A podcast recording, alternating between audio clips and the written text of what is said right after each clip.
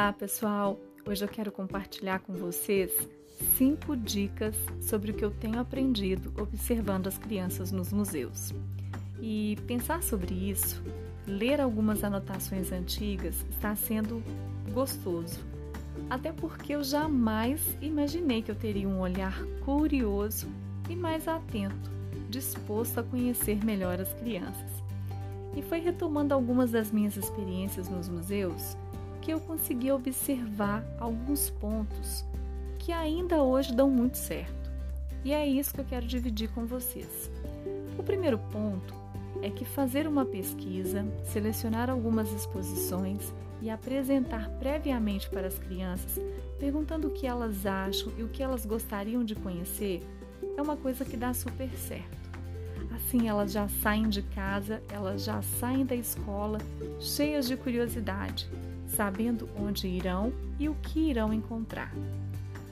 O ponto 2 é estar aberto para as perguntas, para os pensamentos e sentimentos que poderão ser despertados na hora da visita, evitando quaisquer julgamentos. Isso é abrir um caminho para ter um vínculo maior, para ter uma reciprocidade e para criar aí um espaço de confiança com a criança. O terceiro ponto, que é uma coisa bem interessante, e eu digo isso muito por minha causa mesmo, que é conter a ansiedade de dar respostas prontas, sabe? Logo de cara, de dar soluções rápidas, sem dar aquele tempo que as crianças precisam para elaborar melhor e para organizar suas ideias. E é sempre importante lembrar aí que cada criança é única, cada um tem o seu tempo, o seu ritmo que o desenvolvimento é algo singular e que precisamos parar de comparar, precisamos parar de querer moldá-las em caixinhas. Sim, muitas vezes a gente faz isso sem a menor consciência. No quarto ponto, eu quero que vocês pensem no que vocês levam em consideração na hora de escolher um museu ou de escolher uma exposição. E aí a dica que eu dou é: observar se esse espaço é criativo, se ele proporciona experiências lúdicas que façam sentido para as crianças, se a exposição estimula a vontade de descobrir e de explorar. E o último, e não menos importante ou menos interessante, é que eu acho que todo mundo já sabe que as crianças elas fazem perguntas surpreendentes e inusitadas, não é mesmo? Pois é, e se você não souber responder, tá tudo bem, não fique constrangido. Nós não precisamos saber sobre tudo.